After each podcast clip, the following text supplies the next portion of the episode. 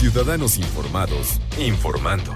Este es el podcast de Iñaki Manero, 88.9 Noticias. Información que sirve. Tráfico y clima cada 15 minutos. Para enfrentar a la crisis hídrica que está azotando el sistema Cutzamala, y el viernes, el viernes hablábamos de esta también, también desafortunada aparición del, del diputado que decía de una forma pues, mal, mal enterada, mal informada, absurda, ignorante, ¿no? Que pues, ¿cómo no? Pues el Cutzamala, pues, el Cutzamala, pues, el Cutzamala no tiene mucho que ver ahí con el flujo que llega a Ciudad de México. Sí, cómo no, mano. 11 de las 16 alcaldías de Ciudad de México son surtidas por el sistema Cutzamala. Y 16 municipios del Estado de México, ¿no? 16 o los que sean, pero son muchos desde sí, desde que va bajando el Cutzamala, pasando por la misma capital del Estado de México, Toluca, y todo este recorrido que hace hasta, hasta Ciudad de México. Entonces es, es, absurdo, ignorante e irresponsable hacer ese tipo de comentarios. Por supuesto que el Cutzamala es uno de los graves problemas y el que se estén secando estas, eh, estas tres eh, presas que abastecen al sistema Cutzamala debe ser motivo no solamente de preocupación, de ocupación pero no quisieron ocuparse y permitieron durante muchos años, porque también sí son otras administraciones. ¿Se acuerdan que en años pasados, pues te, enterábamos de que pues no va a haber agua, te van a cortar el suministro de agua, tú que vives en las alcaldías o en los municipios fulano, mengano, sotano, ¿no? ¿Por qué? Por este, adecuaciones al sistema Consamala, a las tuberías del sistema Consamala. Es que las, las tuberías del sistema Consamala llevaban 50 años sin mantenimiento. 50 años, más de 50 años sin mantenimiento. Desde los años 60 no le metían mano a las tuberías del Consamal. Entonces, por supuesto que las fugas están a la orden del día. No solamente es por el cambio climático. Ahora sí que se nos juntó lo lavado con lo planchado. No solamente el cambio climático, la resequedad del ambiente, el árido América, lo que ustedes gusten y manden, sino las fugas en las tuberías por falta de mantenimiento. Vean lo, que es, lo importante que es el mantenimiento y también lo importante es que una autoridad lo siga negando reiteradamente que no es cosa de ellos. Tú cuando eres gobierno heredas los problemas del gobierno anterior y se supone que ya deberías saber eso cuando pediste el voto, ¿no? Entonces tú tienes, tú tienes la obligación ahorita de remediarlo. Y dice, dice mm, las autoridades, dice Nefti eh, Alcántara, directora de, de, Medio Ambiente de Villa Victoria, donde está una de las tres presas que alimentan el sistema Cutzamala. Lo que son los pinos son excelentes captadores de agua. Hasta el momento se han plantado más de 250 mil árboles.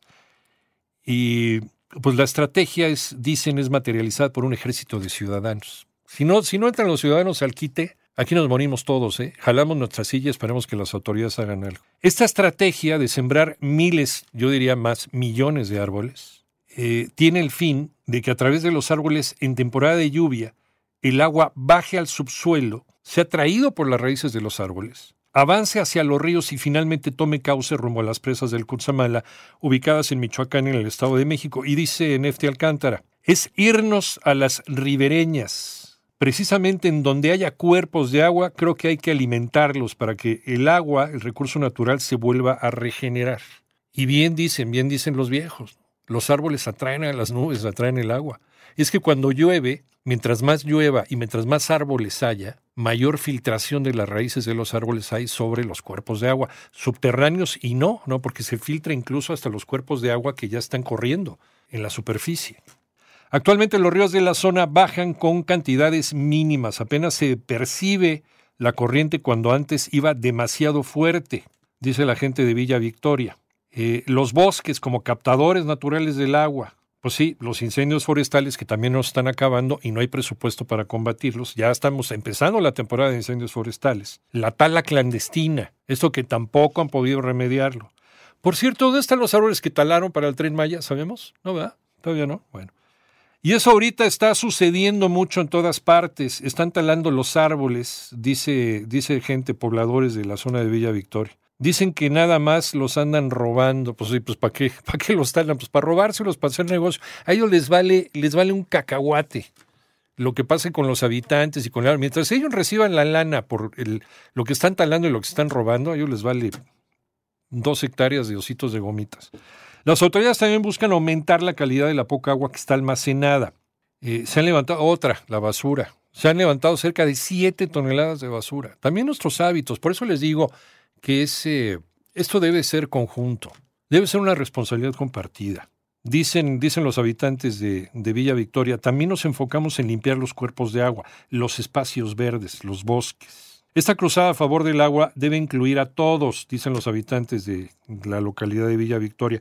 Si nosotros debemos de tener conciencia que somos de aquí, sí, pero si a los que son de ahí no les importa tampoco, pues mucho menos a los demás, aunque les digas, esta conciencia debió hacerse, debió materializarse desde hace mucho, desde hace más de 50 años. Primero las autoridades para darle mantenimiento a los ductos del Cutzamala, por donde corre el agua que recibimos, que no les importó y no le dieron mantenimiento. Cuando hace años, hace, no sé, 10 años, empezaron a dar cuenta, empezaron a hacer cortes de agua para darle mantenimiento a los ductos del Cutzamala, pues ya estaban echados a perder muchos de ellos, ya estaban viejos, herrumbrosos. No le das mantenimiento a algo, pues se echa a perder. Pues así se echó a perder y así se han filtrado y se han echado a perder y, y, se han ido millones de litros de agua que bien pudieron haber llegado a alimentar toda esta zona. La tala clandestina, la basura. En fin, ha sido un acto criminal por todos lados, por donde le veas, y desde luego el abandono el que nosotros como habitantes le hemos hecho, algo que significa en nuestra vida. ¿A poco no parece un contrasentido, no? El agua es vida y a nosotros no nos ha importado un cacahuate. Dicen, si nosotros debemos de tener conciencia que somos de aquí con la presa, los de la ciudad más, porque de aquí se surte a la ciudad, dicen los habitantes de Villa Victoria.